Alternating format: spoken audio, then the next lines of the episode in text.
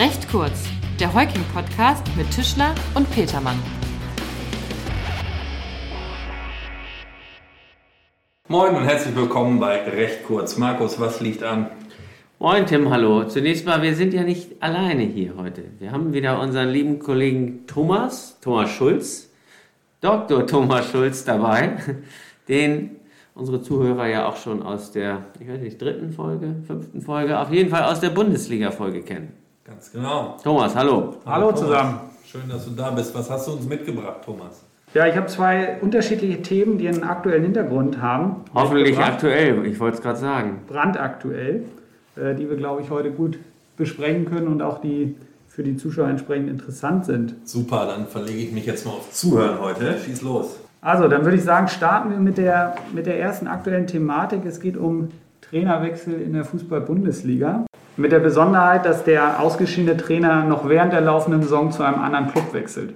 Hat der Labadia schon wieder woanders unterschrieben? Na, da gab es doch äh, prominente Beispiele. Peter Stöger zum Beispiel, glaube ich, von Köln zu Dortmund und der Bayer Lotzer ist doch auch irgendwie auch Köln und Mainz oder was? Köln und Mainz, genau richtig. Also diese Thematik kommt in der Liga tatsächlich häufiger vor und wir hatten jetzt ein jüngstes Beispiel, ähm, was man hierfür anführen kann, ist Olaf Jansen.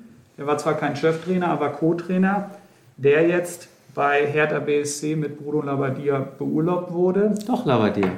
Ja, fast.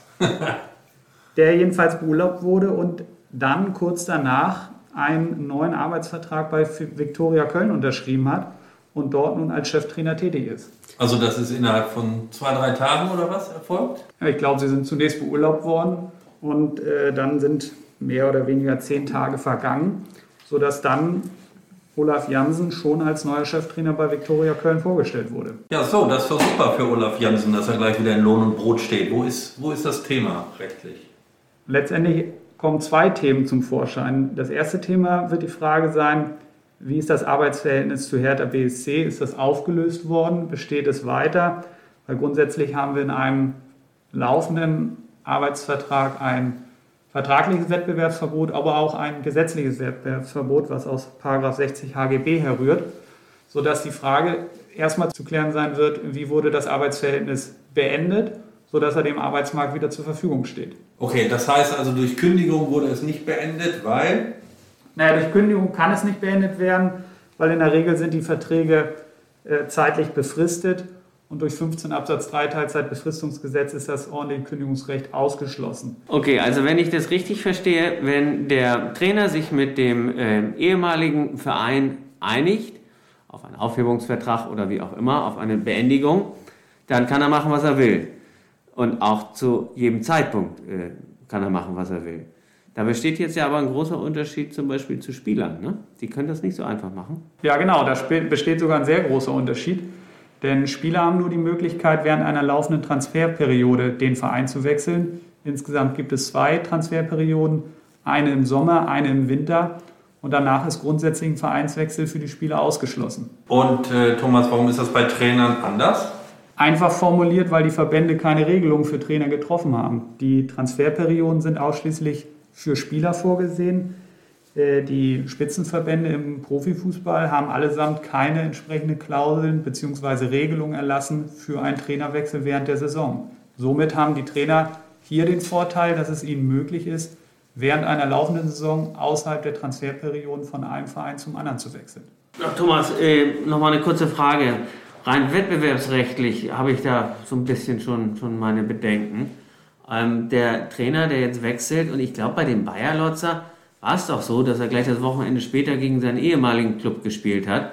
Weiß der da nicht noch ein bisschen zu viel? Naja, also ich da danke, kann, danke, Thomas.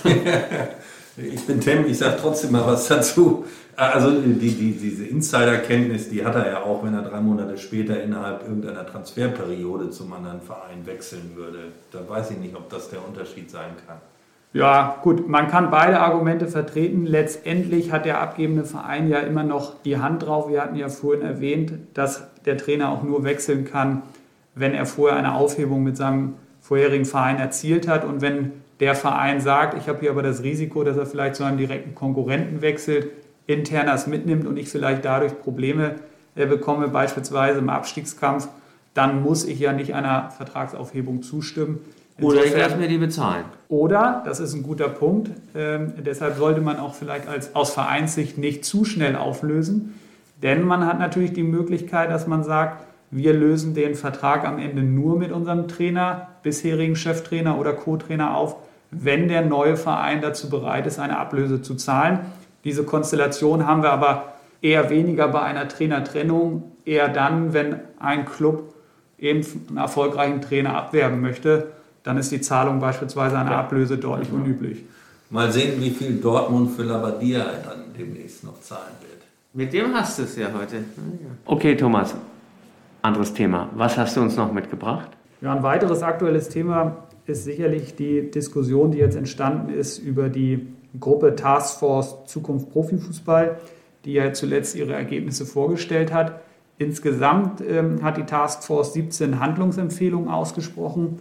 Eine Handlungsempfehlung spricht sich für die Reform im europäischen Fußball aus und dort wurde insbesondere das Stichwort Salary Cap, Gehaltsobergrenze erwähnt. So, die Taskforce. Thomas, wer sitzt denn in der Taskforce? Oder Markus, kannst du das mal googeln?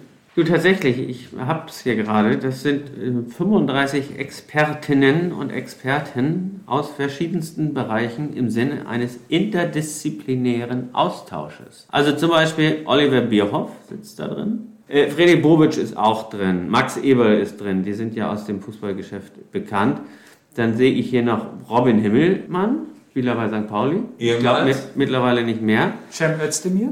Cem Özdemir ist auch dabei. Ja, Vollkommen richtig. Der? der? spielt auch in, einer Mannschaft, die, die grün angezogen ist. Hier Martin Schulz und äh, um nochmal eins zu nennen, Professor Dr. Martin Neute. Den kennen wir doch noch aus Kiel, Thomas. Der ist aus Kiel bestens bekannt. Genau, mittlerweile Leiter des Instituts für Sportrecht Deutsche Sporthochschule Köln. So, jetzt haben wir hier aber viel Werbung gemacht. Ja, allerdings. So, und äh, die Herrschaften möchten eine Gehaltsobergrenze einführen. Oder was sagt Punkt 7? Übrigens, Philipp Köster ist auch dabei. Oh ja, von den elf Freunden. Bekannt aus Bielefeld. Elf Freunden, genau. Oh. Naja, sie möchten sie nicht unbedingt einführen, weil die Handlungsempfehlungen haben ja erstmal gar keine Außenwirkung, sondern es bleibt einfach eine Empfehlung, ein, ich möchte es mal nennen, Denkansatz. Aber es wird eben darüber diskutiert, wie man die Gehaltszahlung im Profifußball auch unter Berücksichtigung der aktuellen Lage äh, eingrenzen kann, beziehungsweise auch die Verteilung der Gelder vielleicht gerechter verteilen kann, sodass diese Gehaltsobergrenzen dazu ein, aus Sicht der, der Taskforce vielleicht, fällt mir das Wort gerade nicht ein, probates Mittel ist. Salary Caps kennt man doch hierzulande bisher nur aus dem US-Sport, ne? Major League Baseball oder wie auch immer das heißt. Da. Ja, Thomas, die Frage richtet sich an dich, aber ich kenne es auch nur daher. Deshalb die Frage, was im Wilden Westen alles erlaubt ist, muss ja hier bei uns äh, nicht. Geht das überhaupt?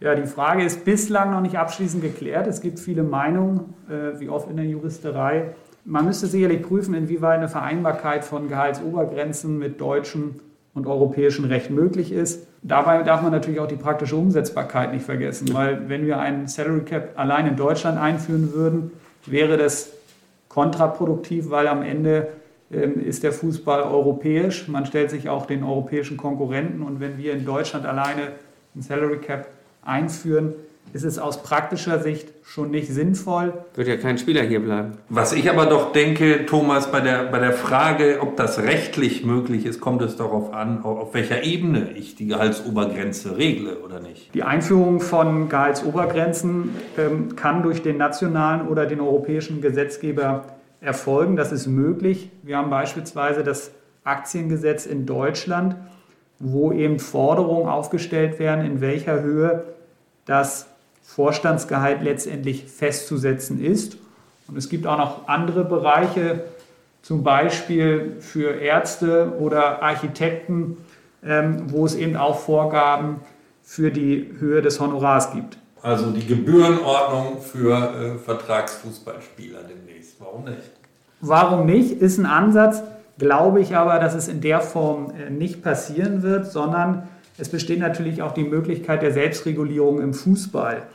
Und da stellt sich dann die Frage, auf welcher Ebene es, wir, auf welcher Ebene es dort dann letztendlich umgesetzt wird. Und weil wir, weil wir ganz am Anfang den Bezug zu den USA äh, genommen haben, ich glaube, die Systeme kann man da nicht vergleichen, Thomas, nicht wahr? Ähm, Nee, die Systeme kann man sicherlich nicht vergleichen, wenn man äh, die NFL betrachtet. Das ist letztendlich ein Franchise-System, wo die Vereine bestimmten Eigentümern ähm, gehören und die Eigentümer dann letztendlich untereinander die Regelung treffen.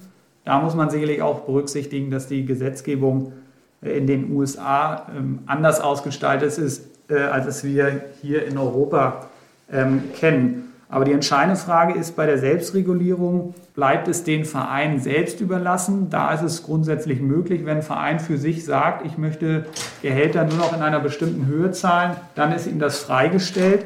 Die entscheidende Frage wird vielmehr sein, ob wir auf nationaler oder europäischer Ebene, sprich entweder durch die DFL oder die UEFA, Gehaltsobergrenzen äh, bekommen werden. Okay, wie das letztlich mit dem äh, angedachten Salary Cap weitergeht, das werden wir wahrscheinlich heute nicht unter uns dreien entscheiden können. Da sind wir mal ganz gespannt. Es gibt ja aber auch ähm, auf höherer Ebene schon ein ähnliches Regelungsinstrument oder zumindest der Versuch. Äh, bisher ist es meines Erachtens noch ein relativ stumpfes Schwert. Aber Stichwort Financial Fair Play, da stand ja zuletzt Manchester City so ein bisschen äh, am Pranger und wurde das doch wieder aufgehoben, diese Sperre, die sie bekommen haben vom Kass. Das könnte man sich auch nochmal genauer angucken. Oder was meinst du, Thomas? Ja, ich glaube, über die Kassentscheidung könnte man sicherlich nochmal einen eigenen Podcast äh, machen und das Thema mit Financial Fair Play unter Berücksichtigung des Salary Caps nochmal aufnehmen. Ich wittere Stoff für weitere Folgen. Thomas, du bist auf jeden Fall jetzt schon wieder eingeladen. Er hat sich ja gerade selbst eingeladen. Oder so. Wunderbar, ein gern gesehener und äh, gehörter Gast. Insofern ja, schließen wir die Runde für heute. Vielen Dank fürs Zuhören. Thomas, vielen Dank, dass du da warst. Tschüss. Vielen Dank, Ciao. hat Spaß gemacht. Ciao. Jawohl.